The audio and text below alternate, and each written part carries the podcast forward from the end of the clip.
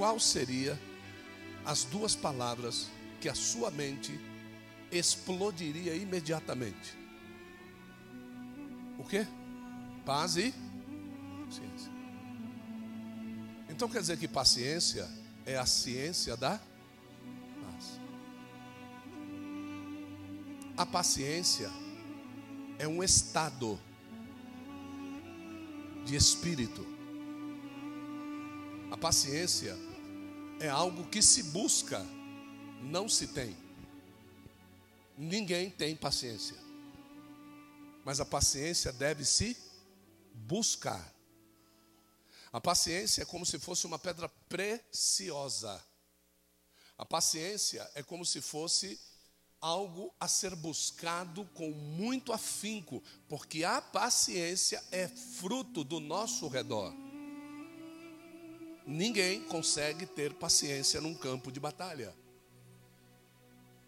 E já que a nossa luta não é contra carne e sangue, então automaticamente, no meio dos homens, já está estipulado um estado natural de paz.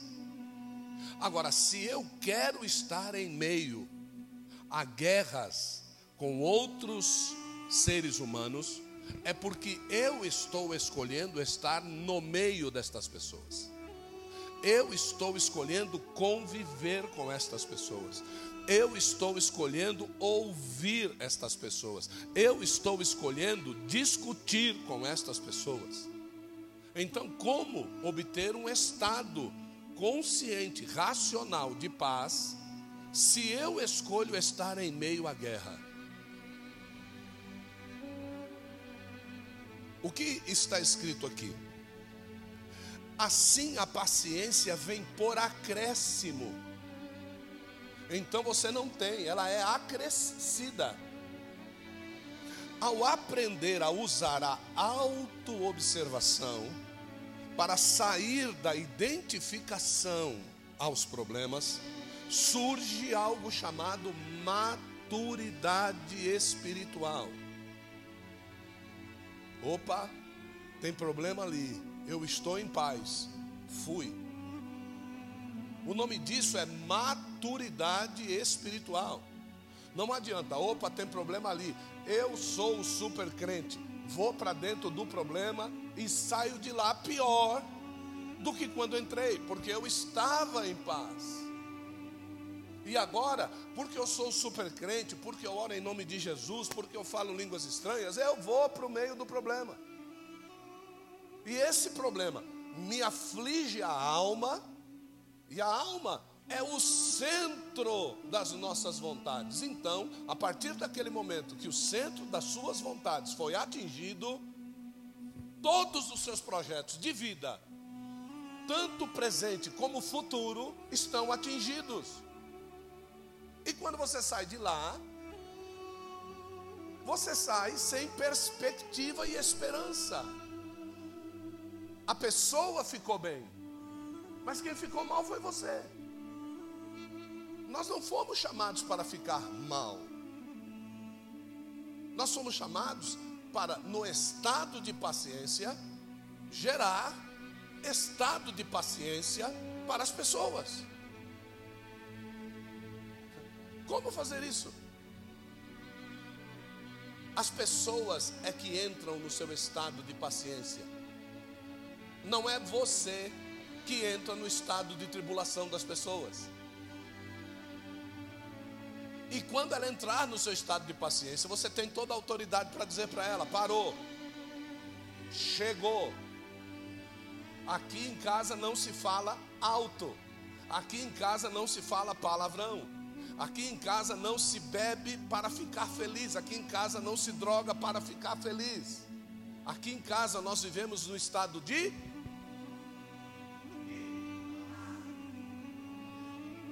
E o nome disso é ciência da paz. O nome disso é paz, ciência. Deu para vocês entenderem sim ou não?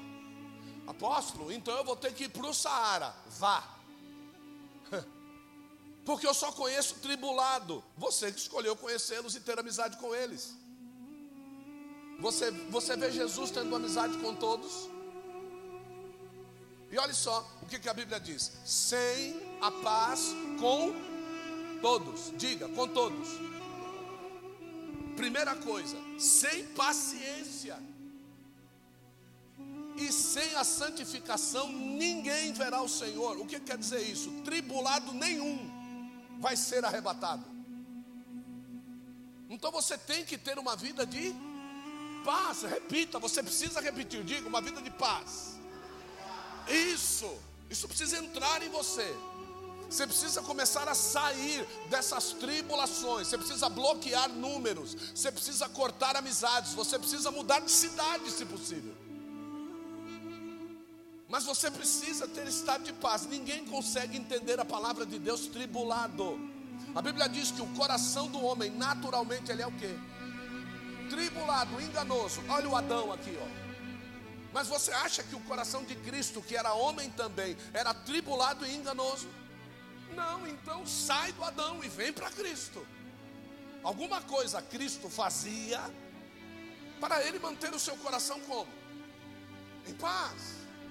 Vocês percebem que de vez em quando Jesus andava com doze. Repete comigo e diga doze. Os doze eram legal? Então de vez em quando Jesus fazia o quê? Saía do meio dos doze e ia fazer o quê? E orar porque a tribulação e a falta de paz estava querendo o quê? Entrar no coração dele, ele era homem. Está dando para entender sim ou não? Então tem horas que você precisa levantar a busanfa. Você precisa levantar o seu traseirão lá da cadeira do escritório, tem que ir ao banheiro, entrar lá, dobrar a cabeça em cima do vaso sanitário e jogar tudo que está lá dentro do vaso sanitário da descarga. Pronto, aí você volta. Aí lá vem o tribulado de novo, fala: Ó, oh, acabei de dar descarga, faça favor.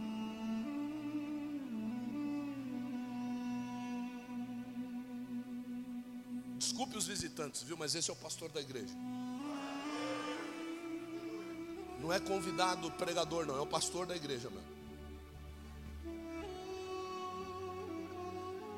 Então, olha só.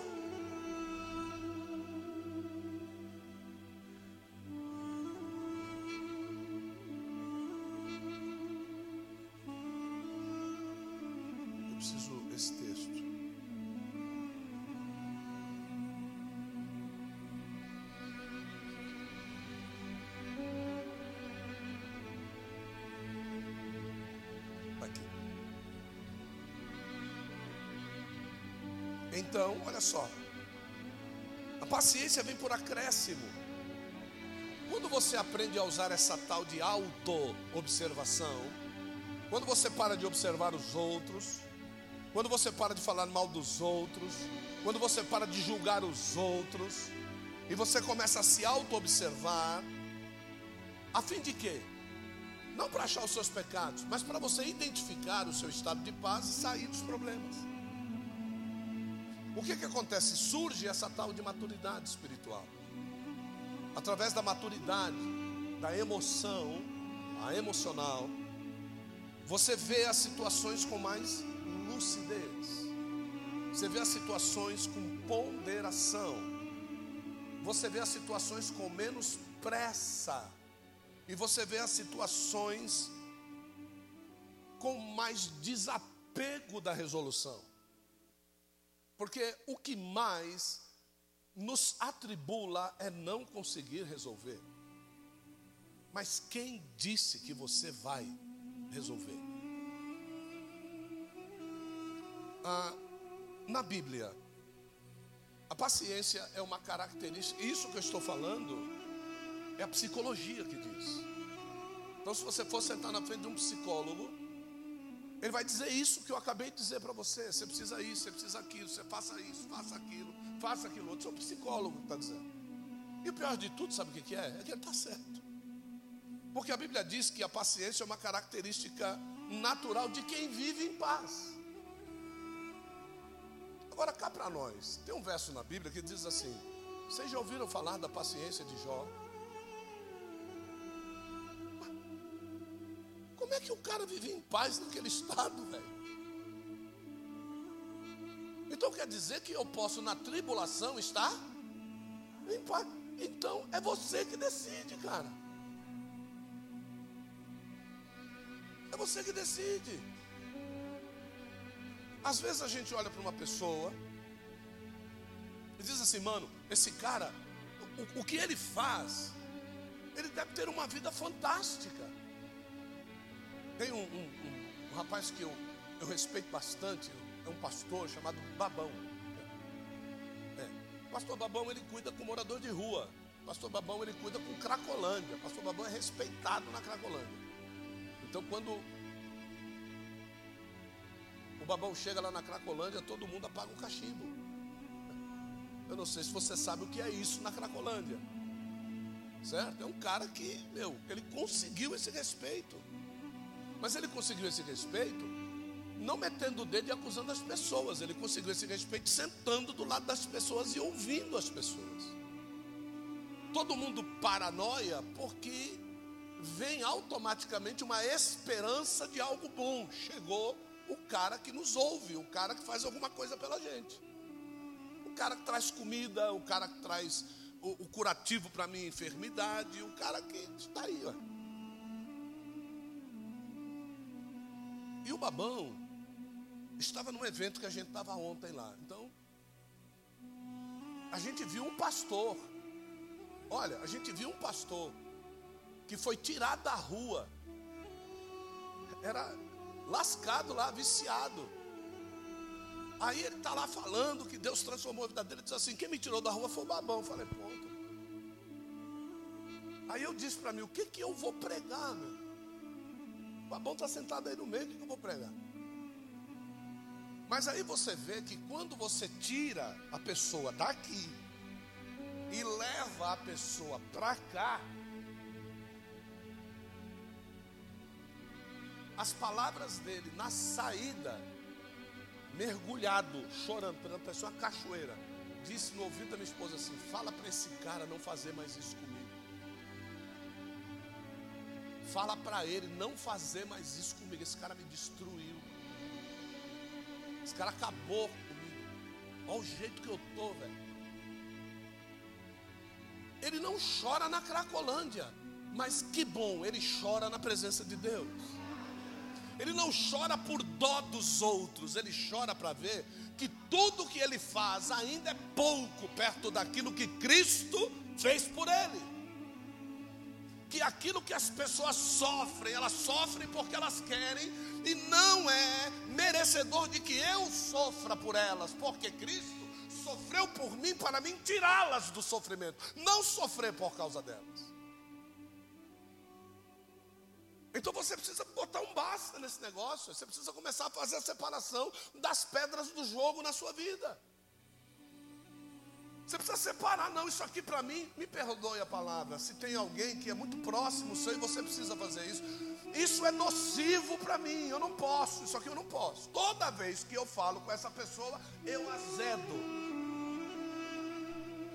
Sabe, toda vez que essa pessoa chega próximo da minha família, eu brigo com a minha esposa.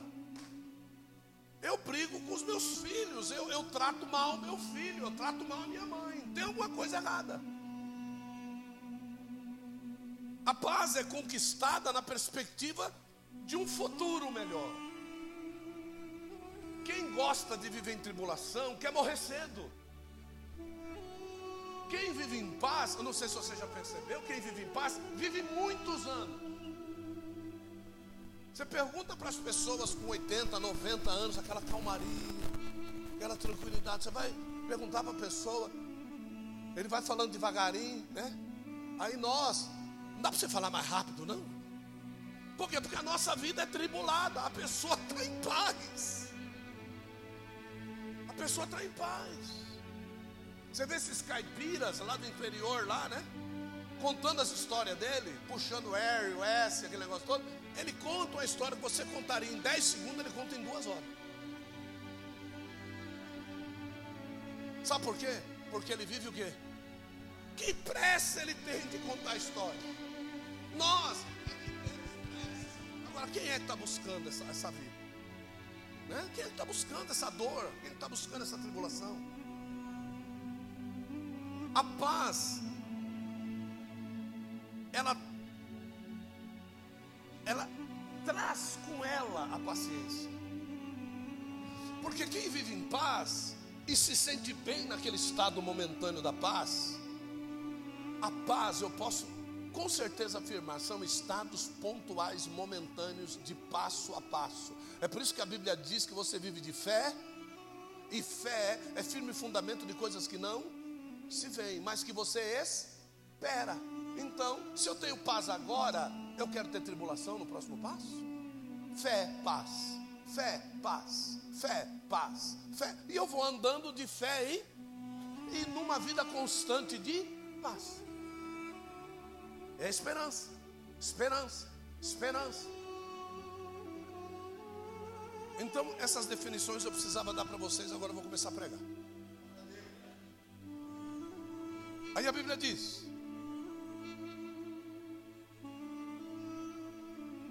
Não é um conselho, é um alerta. Sede, pois, irmãos, e essa palavra irmãos está dizendo o seguinte: eu estou falando com quem tem Cristo na vida. Isso aqui não serve para quem não tem Cristo na vida. Isso aqui só serve para quem tem Cristo na vida. Quem não tem Cristo na vida, vive do jeito que quiser. Agora, quem tem Cristo, vai viver assim. Por quê? Porque ele está dizendo: ser depois, irmãos, pacientes até a vinda do Senhor. Então é para crente isso aqui. Vocês concordam comigo? Diga amém. Mas depois ele diz assim: e esse é o exemplo base da pregação. Eis que o lavrador espera o precioso fruto da terra, aguardando com paz, até que receba chuva temporã e chuva seródia. Entre a temporã e a seródia, hã? é que é o meu problema. Porque o cara vai, abre a terra, joga a semente, fecha a terra. A única coisa de valor que o lavrador tinha era a semente. Não tinha mais nada. Ele com a terra sozinha, o valor está na semente. E para você colher alguma coisa, sabe o que você tem que fazer com aquilo que é de valor? Enterrar.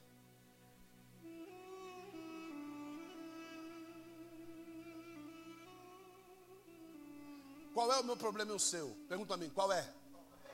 Que você enterra em qualquer lugar.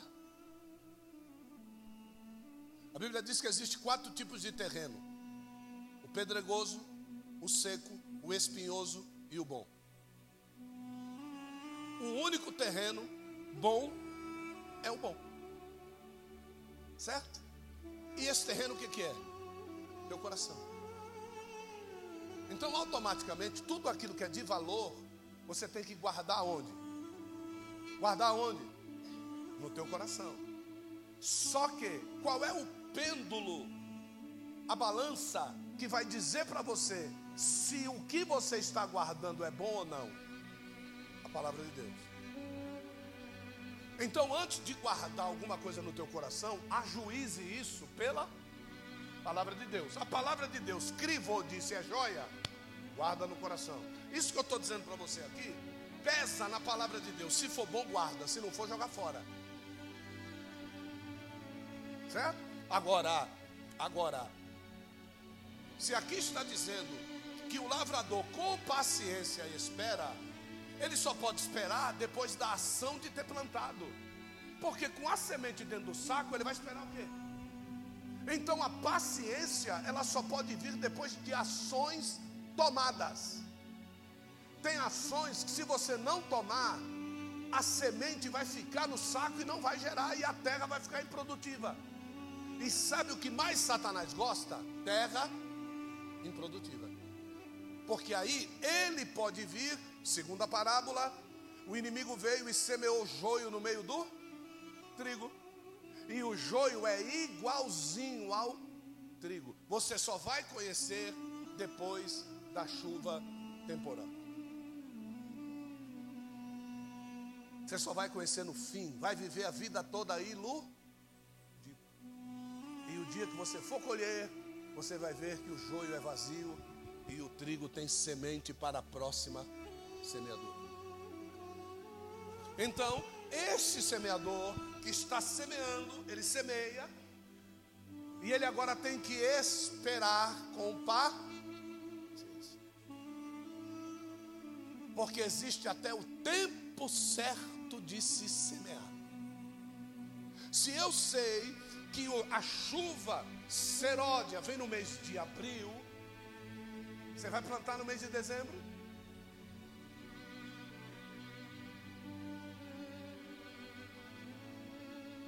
Mês de abril, mês de março. Quantos dias eu levo para semear minha terra? 15 dias. Então, eu não vou bobear, porque os tempos pertencem a Deus, e Deus espera a minha prudência. Lá para o dia 3 de março, 4 de março, eu vou começar a semear, e eu vou ter que ter um tempo de passe para que a primeira chuva chegue.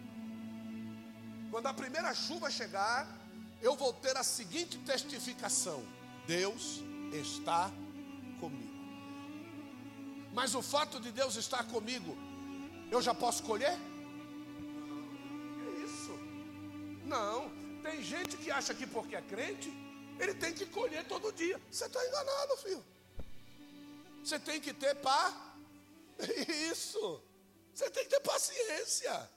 Porque você acha que porque você deu é, é, uma, uma, uma ajuda para o mendigo, eu não vou nem dizer esmola, porque quem esmola no semáforo ajuda a pessoa a continuar no estado que ela está. E tem muito crente achando que dar esmola no semáforo é uma boa ação. Você está piorando a situação do cara. Tá? Você está piorando a situação dele. Você quer ajudar? Prepare-se para ajudar ele. Então não pare durante 30 dias. Deixa o cara te xingar. Tá? Quando for na virada do mês, junta tudo aquilo que você for dar para ele Pega ele, põe dentro do carro, entra no restaurante, compra um almoço para ele, com aquele dinheiro, ele vai ficar olhando para sua casa e diz assim: Eu sou o cara que você xingou 30 dias, mas eu não quero que você use para crack, eu quero que você use para um excelente almoço. Senta aí, como quem vai pagar sou eu. É isso que você deve fazer. Você está mostrando para ele que tem pessoas que querem tirar ele daquele estado e colocar ele num estado. O nome disso é Tzedá é o mês que nós passamos, o mês apostólico que nós passamos. Então, quando eu sei o tempo da chuva, eu semeio antes, a chuva vem. Agora, o que vai acontecer está fora dos meus olhos. A semente rompendo a casca, o embrião germinando, ela buscando raízes, suprimento na terra, tudo isso eu não vejo.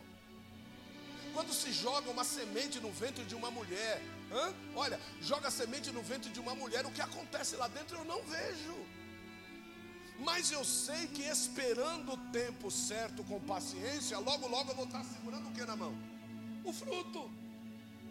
Então a paciência de Jó foi justamente isso. Isso que estava acontecendo com Jó era pegar Jó. Por, por que, que teve um dia que Jó pegou terra?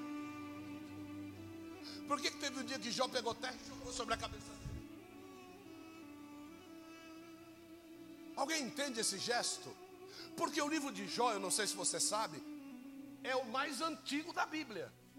Foi escrito antes, inclusive, do livro de Gênesis. Hã? Que Moisés escreve por revelação quando ele retorna do Egito. Então o livro de Jó é patriarcal, é antes, antes dos patriarcas da Bíblia, Jó já era um patriarca. Então, essa concepção de Jó pegar a terra e jogar em cima dele, alguém sabe o que, que ele fez? Ele entendeu o que, que Deus estava querendo fazer com ele. Ele era uma semente que precisava ser rompida para nascer algo melhor.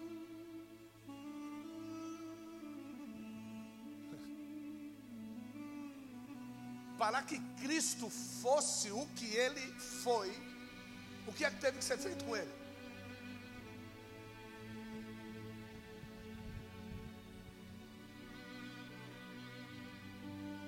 Enterrar ele, para que nascesse o Cristo glorificado.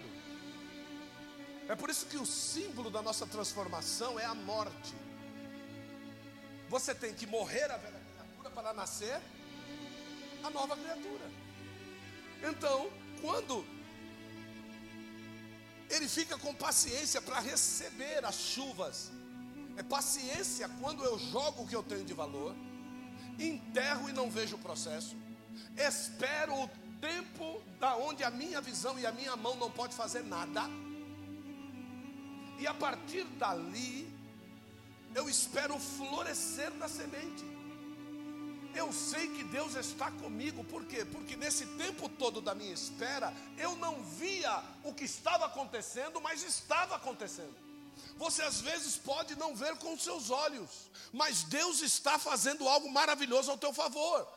Você não está vendo, por quê? Porque está enterrado, é uma semente espiritual que você plantou, é uma oração que você fez, é um jejum que você plantou, é uma abstinência que você plantou de algo que você gosta. É um nazireado que você fez. Não vou cortar meu cabelo, não vou fazer a minha barba. É, é, um nazireado. Eu, eu, é, eu não vou me aproximar de televisão. Eu não, eu não quero fazer. É um nazireado. Você está decidindo alguma coisa porque você espera com esperança de que Deus vai fazer algo maravilhoso com você. Agora você começa a colocar dificuldade para estar na presença de Deus. você começa a estipular, a fazer conta, meu. Não, eu não posso, não, eu não vou, assim não dá, porque eu tenho que isso. Então quer dizer que você quer plantar com a terra aberta. Você quer jogar semente e deixar. Para você ver, para você poder julgar, para você poder escrever. Plante uma semente no primeiro dia do mês, dizendo: Senhor, eu não vou faltar um culto nesse mês. Todos os cultos eu estarei lá te louvando, todos os cultos eu estarei lá te glorificando, todos os cultos. Pega esta semente chamada vida e decisão, que é o que você está plantando, tampa ela e Jesus manda a chuva, faz esse projeto crescer. E aí sabe o que vai acontecer? O dinheiro vai chegar, o alimento vai chegar, a cura vai chegar, e nada de fruto você colheu ainda, é porque você plantou fé, você está colhendo milagre. Essa é a palavra. Agora você plantar e querer dizer, olha, vai nascer cinco folhas para o lado esquerdo, quatro folhas para o lado direito. É, a, o fruto vai nascer três frutos no, no, no pezinho lá do lado. Ah, para com isso. Para com isso. Aí ele diz: vai nascer cinco frutos no pezinho do lado direito. Nasce quatro. Ele fala: ah, Deus não é comigo. Vai te lascar.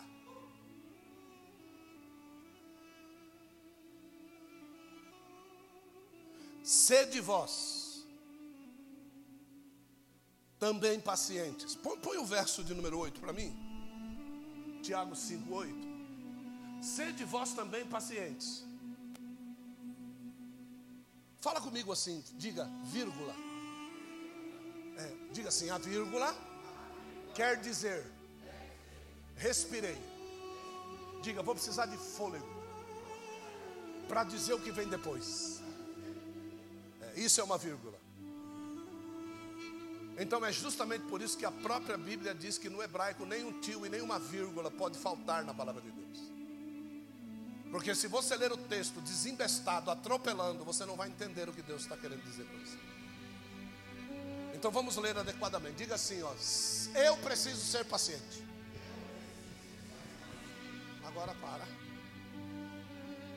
Respira e diga assim: Eu preciso fortalecer o meu coração. Vai. Não! Respira! Pelo amor de Deus. Você já viu alguém gritar gol e dizer gol?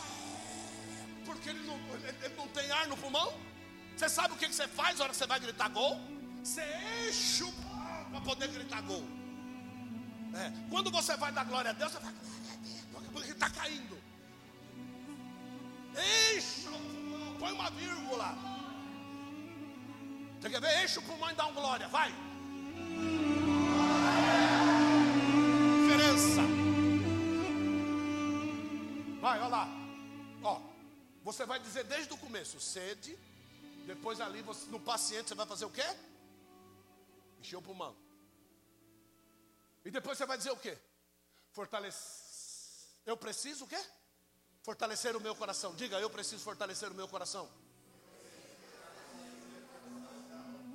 Olha, olha, é um para cá, um para lá. Um sai na frente, o outro sai atrás. Um tem taquicardia, o outro está morrendo. Um precisa de respiração boca a boca, está tudo morrendo. Vai. Um, dois, três, vai.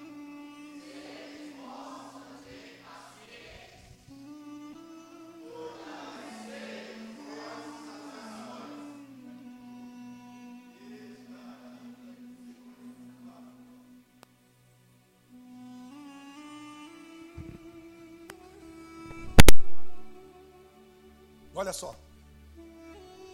Não há como ser paciente com o coração enfraquecido.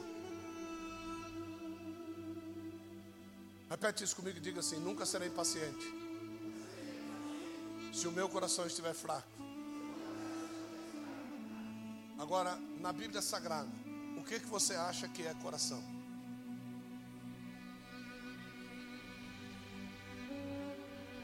O que, que você acha que é o coração? Faz assim com a sua mão. Isso assim, assim. Levanta, levanta.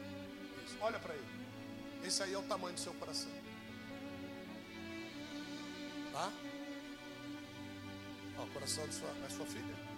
É? O coração de sua filha é maior que o seu. Então não adianta dizer que a senhora tem um coração maior do que dela. Ela levou metade do seu. Então você é uma ladra, não vai para o reino de Deus.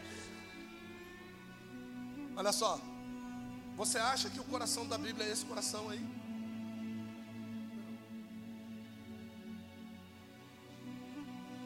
O coração da Bíblia é a intersecção de duas áreas na sua vida. O coração da Bíblia é a intersecção do espírito e da alma. É como se você fizesse duas bolas, que nem aquelas bolas do, do, do, do símbolo da Olimpíada que fica uma bola passando em cima da outra e tem aquele buraquinho no meio, parece um peixe. Então pega uma bola escrita espírito e passa outra bola aqui escrito alma, aqui no meio é o coração. Depois da alma vem o corpo, a união do corpo com a alma é a mente. Então, quando se fala de mente na Bíblia Sagrada, fala-se desejos da alma, do coração. Quando se fala de coração na Bíblia, fala-se desejos de Deus que querem ser implantados em nós. Agora, quando o diabo toma conta da nossa alma, que é o centro da nossa vontade, o nosso coração está tribulado e contaminado. Quando os nossos sentidos, os nossos cinco sentidos, são tomados por Deus através do Espírito Santo, o nosso coração vai pender para as coisas espirituais. Então, quando eu digo ali que eu preciso fortalecer o meu coração, eu preciso me fortalecer da presença de Deus em mim. O fortalecimento de mim, através da presença de Deus, só pode vir por intermédio do que? Da palavra de Deus. Então, Olha só o que, a Bíblia diz: a fé, ela vem pelo, e o ouvir é um sentido. Então, esse sentido está sendo usado para ouvir a palavra de Deus, mas o interior da tua vontade não quer a palavra de Deus. Então, agora existe uma guerra da carne contra o Agora, quem é que vai prevalecer? Você é que vai decidir. Eu vou chutar o pau da barraca, mesmo que se lasque. Então, Satanás sai abraçadinho com você. Não, não. Quem manda aqui sou eu. Você abre a geladeira, olha para aquele frango e diz para ele: vai ficar aí. Fecha a porta. Porque eu vou entrar de. Então quem manda é quem? É você certo? Toca o telefone dizendo para você ir para outro lugar e não vir para a casa do Senhor. Quem é que vai decidir? Não, Satanás. Deus vai falar comigo lá hoje. Eu vou fortalecer o meu coração. Aleluia. Estou indo, fui, pá. O diabo se lascou e você vai ouvir a palavra de Deus. Certo? Você tem recursos financeiros na sua mão. Onde é que você vai é, é, investir isso, quem é que vai decidir? É você. Você vai decidir. Você é que vai dizer. Então, quando nós estamos dizendo, a vinda do Senhor está próxima, porque o Senhor, Ele sonda o que? O nosso. Então, se o teu coração estiver fortalecido nele, na vinda dele, o que, que ele vai fazer? Ele vai te levar com ele. Se o teu coração estiver enfraquecido na vinda dele, você fica. Então, o meu coração e o teu coração, ele não é, ele não é fortalecido através de movimentos. Porque nós temos uma inteligência, nós temos uma mente. Tem um ditado grego que diz assim: mente insana in corpore sano. Se a mente é sã, o corpo é. Então, vou dar um exemplo: o câncer, ele começa onde?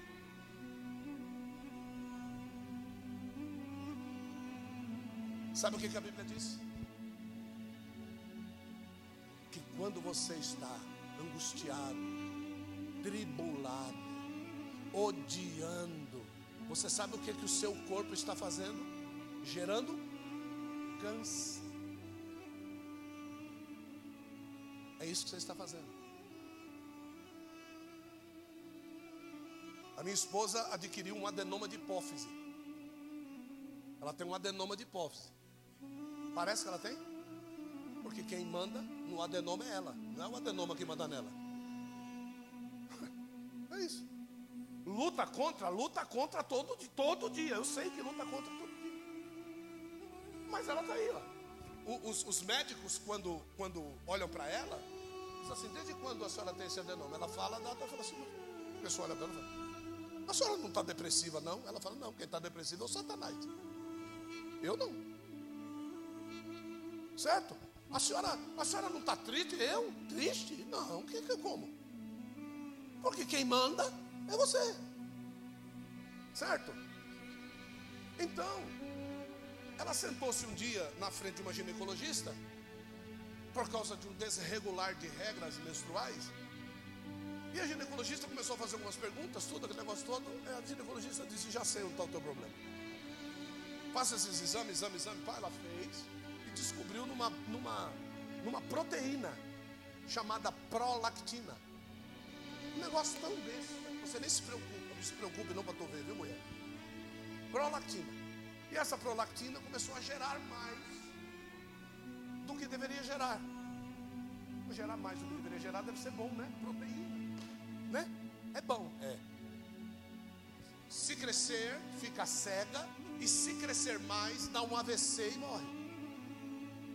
Simples assim, gente. Agora, o triste é o seguinte: o que, que a senhora faz mesmo? Ela falou, como assim eu faço? É, qual é a sua profissão? Ela disse, eu sou pastora. Aí a ginecologista disse, ah, entendi. Enquanto a senhora, e se a senhora continuar absorvendo o problema dos outros, seu marido vai ficar viúvo. A partir de hoje, fale a verdade. Por isso que a bispa é a bispa. Porque até aquela data, as pessoas contavam os problemas para ela e ela ficava triste no lugar da pessoa. Então, essa mensagem, eu não estou pregando, eu vivi isso dentro da minha casa. Por isso que hoje eu e ela vivemos em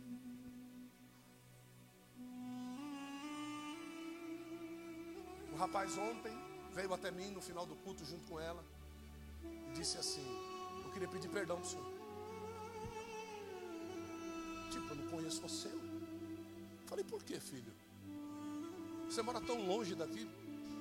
Me conhece? Você me conhece? Eu conheço. Um dia eu fui na sua igreja. É mesmo, é. Fui da minha noiva. Olha que legal. E aí, o que, que aconteceu? É que eu fui pedir para o Senhor abençoar o meu noivado o Senhor disse que não ia abençoar. Que, que eu disse que não ia abençoar? O senhor disse que ela não ia ser a minha noiva, ela não era para mim. E eu era uma pessoa apaixonada por ela. E o senhor disse, um cara fechada, você não vai casar com ela. Você é um evangelista. O seu ministério é ministério de libertação. Essa moça não serve para você. E ele saiu de lá me xingando, falou, me xingou um bom tempo. Aí ele disse assim: Olha minha esposa aqui, ó. outra pessoa completamente diferente. Seis, sete anos mais velha do que ele. Hoje ele é evangelista, pastor de uma igreja, trabalha no ministério de libertação da Neus Itioca. certo? E ele ficou bravo comigo. Eu não, nem aí. Ele ficou sem dormir esses anos todos, tentando pedir perdão para mim. Eu estou dormindo bem, porque eu falei a verdade. Para de engolir o que você tem que falar para as pessoas. Fale para as pessoas o que você tem que falar. Talvez seja a última oportunidade que você tenha para dizer para a pessoa: a pessoa vai morrer no outro dia. E você não sabe. E aí, depois de estiver no caixão lá duro, qual vai ser a tua cara? Que você deveria ter falado e poderia ter evitado aquela morte. Poderia ter evitado que aquela vida fosse para o inferno. A tua palavra poderia converter aquela vida para Jesus Cristo. E você fica todo cheio de, de não me toque, vou tatear aqui porque eu preciso estar bem com todos. Não, você não precisa estar bem com todos. Você só vai estar bem com todos se você disser a verdade para ele.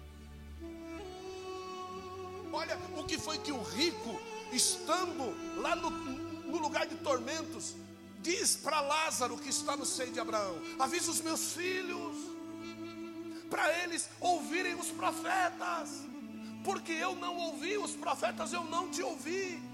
E olha onde eu estou.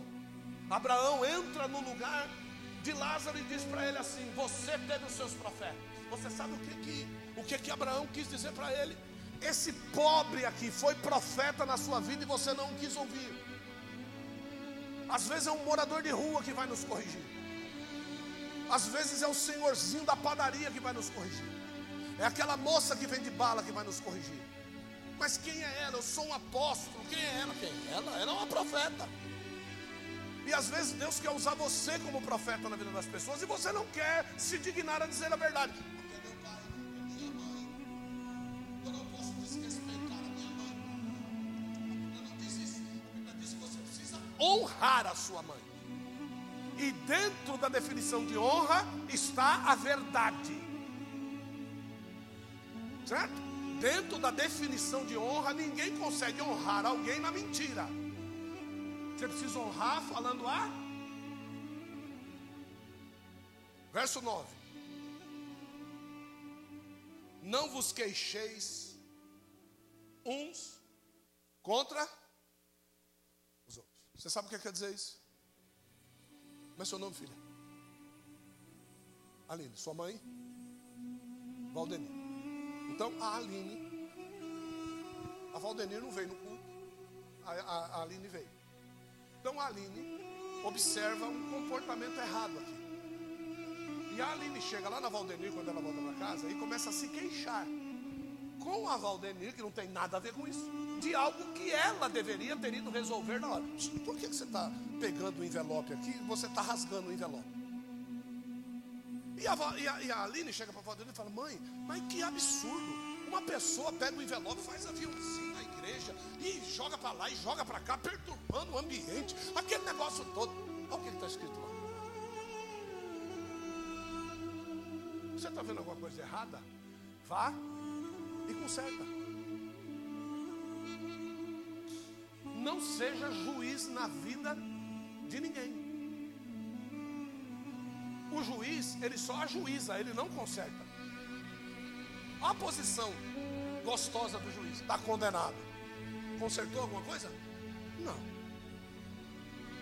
Certo? O verdadeiro juiz tentou te consertar a vida toda.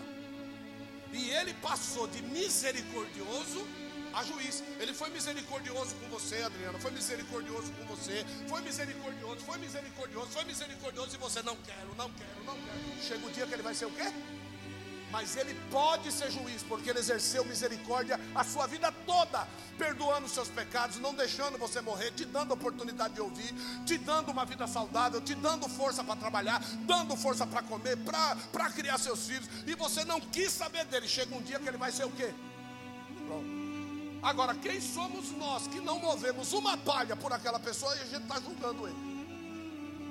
Deu para entender o versículo? É triste, mas é isso, exatamente. É isso aí. Tá? Por quê? Eis que o juiz está onde? Então ele vai vir e vai mostrar para você todos os seus julgamentos. E a pergunta que ele vai fazer é essa que eu fiz antecipadamente para você. O que foi que você fez para mudar aquela situação? Ah, não fiz nada. Então, por favor.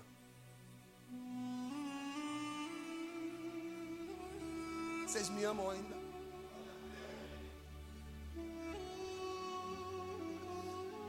Verso 11.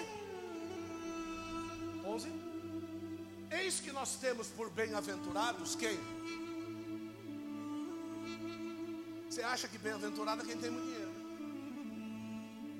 Você acha que bem-aventurado é quem vive.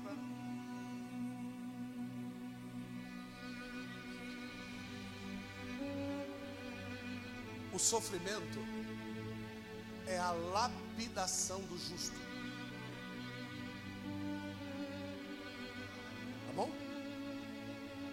Alguém já viu uma pedra de diamante bruta? Alguém já viu? Você já viu? viu? Não, não viu.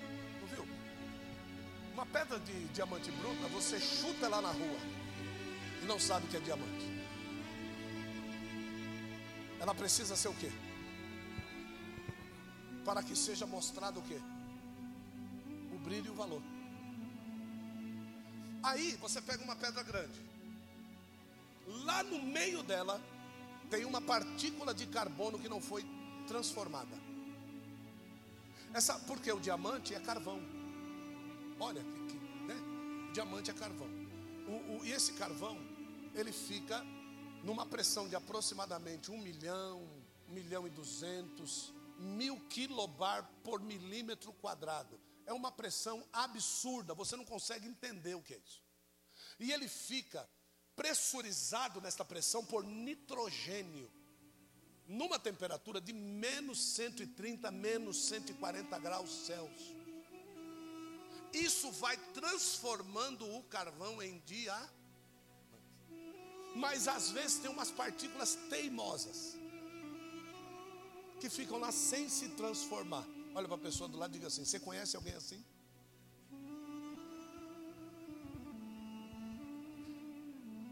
Diga assim: Você conhece alguém? Diga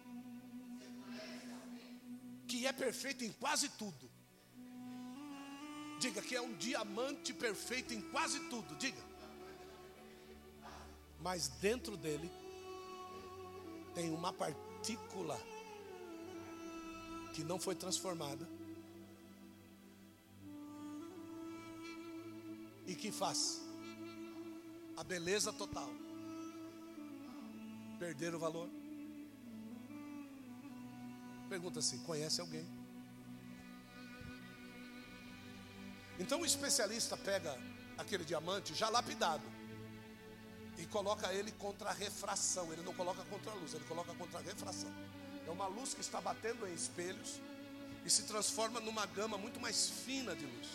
E essa gama então entra dentro do diamante e ele consegue ver as imperfeições. E ele vê aquela partícula fina de uma égua lá dentro.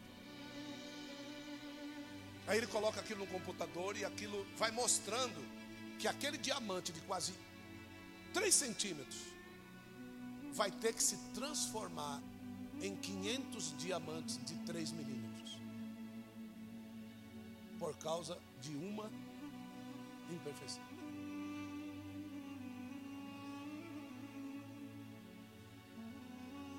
O sofrimento é o aperfeiçoamento do justo.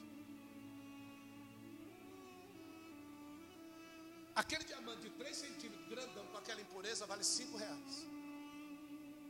Mas aquele diamantezinho de 1 um milímetro, vale 5 milhões. Porque ele é puro.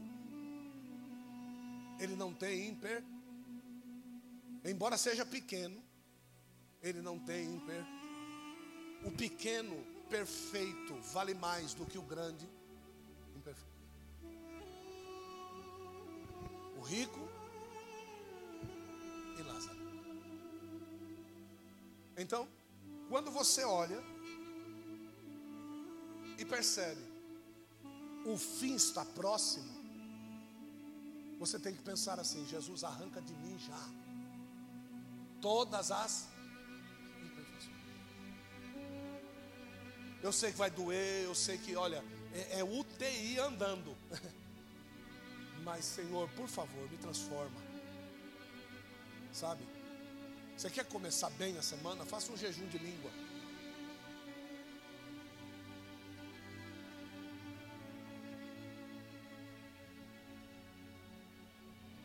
Comprometa-se a falar somente coisas do Senhor. Mas ele está brigando comigo, está falando com a porta. Eu estou em paz. E você vai ver como é que a sua vida vai, vai transformar. Porque nós somos frutos, frutos podres. E demonstramos isso por aquilo que falamos. Quer restaurar o teu interior? Não fale. As palavras de morte vão morrer no seu coração. Porque é, para uma palavra ter vida, ela precisa ser o quê? Falada. Enquanto você não fala aquilo que está no coração, você não demonstra, um, quem você é, e dois, não dá vida para aquilo que Satanás quer que você dê vida. As palavras matam mais do que a guerra. Você não sabe quantas pessoas nós já podemos ter matado com a nossa boca infernal, com o nosso senso de juízo incomedido. Nós somos terríveis quando vamos julgar as pessoas mas nós não conseguimos ver a nossa fraqueza na frente do espelho. Nós não conseguimos ver a nossa falta de naturalidade. Às vezes as pessoas dizem, por que o senhor usa terno e gravata? Porque eu sou um mentiroso de terno e gravata. Eu não sou esse cara. Eu não sou, eu não sou esse cara. Desculpa, eu não sou. O senhor precisa ir de terno e gravata, eu não vou. Ah, para pregar aqui o senhor precisa tirar a barba, eu não prego. E o pior de tudo, eu vou de barba. O senhor está sendo desobediente. Não, estou sendo verdadeiro. Mentiroso eu seria se eu tirasse a barba para ganhar 200 reais de oferta. Aí eu seria mentiroso. E depois, na outra semana, eu deixo a barba crescer de novo. Que bicho é isso aí? Tirar a barba para poder falar a verdade? Não, para. É com barba e tudo. A verdade é falada do mesmo jeito. Agora, se alguém acha que a verdade é falada sem barba, inconveniente, hipócrita é quem acha isso as condições do, do nosso modo de viventes, quem dá é o Espírito Santo, não são as pessoas. Eu não uso barba porque eu gosto. Ué, por que você está de barba? Porque a minha esposa gosta. E a Bíblia diz que o meu corpo não é meu, é da minha esposa. Então aquilo que ela determina no meu corpo eu faço. Aquilo que pastor, agora só faltava o pastor já não gostar de mim. Não, para. Você precisa determinar as coisas sobre a vida da sua esposa, e a sua esposa precisa determinar as coisas sobre a sua vida. Querido, desculpa, está escrito na Bíblia. Certo? O seu corpo já não é mais seu, agora pertence à sua esposa, e o corpo da sua esposa já não é mais dela, agora pertence a você. Se você achar que a sua esposa está gordinha, fala para ela. Trata, faz, faz, favor de cuidar do meu corpo aí. Vai emagrecer essa busanfa aí. É. E aí você diz para ele, fala assim, tá, então arranca essa bexiga dessa barriga feia que você tem aí. É isso aí. Vamos parar de comer esses negócios todos desse daqui. Vive falando para mim essas coisas aí. Entende? E aí você vai viver bem. Não, eu vou viver brigando. Não, você só vai viver brigando se você tiver um coração impuro. Porque se você tiver um coração puro, que a palavra de Deus comanda, você vai entender que é um comando de felicidade do casal. Isso, Deus deu isso como comando de felicidade do casal. Você sabe por que é que as mulheres têm depressão pós-parto? Porque os maridos não cuidam do corpo dela depois da gestação. Porque a mulher se vê tendo que cuidar da criança, cuidar da casa. A mulher se vê tendo que cuidar do infeliz do marido. E não tem ninguém que cuide. Por isso que ela entra em depressão pós-parto. Aí ela olha para a criança e diz: Esse infeliz me fez desse jeito. Aí ela começa a cuidar mal da criança. A criança se torna depressiva. Olha a, a, a bola de neve que se torna, porque você não quer ouvir a palavra. Você é que tem que cuidar do corpo da sua esposa. Deu para entender, meus irmãos? É difícil, né? Eu sei que é difícil. Eu sei. Mas eu quero mais. Porque o Senhor é muito o quê? O Senhor é muito o quê? E o que mais? Diga, até quando? Diga, até quando? Até o dia que ele voltar, porque o dia que ele voltar, ele é juiz. Então, aproveite esta fase. Diga assim: Eu vou aproveitar essa fase. Diga misericórdia e piedade. Isso, então aplauda Jesus por causa disso.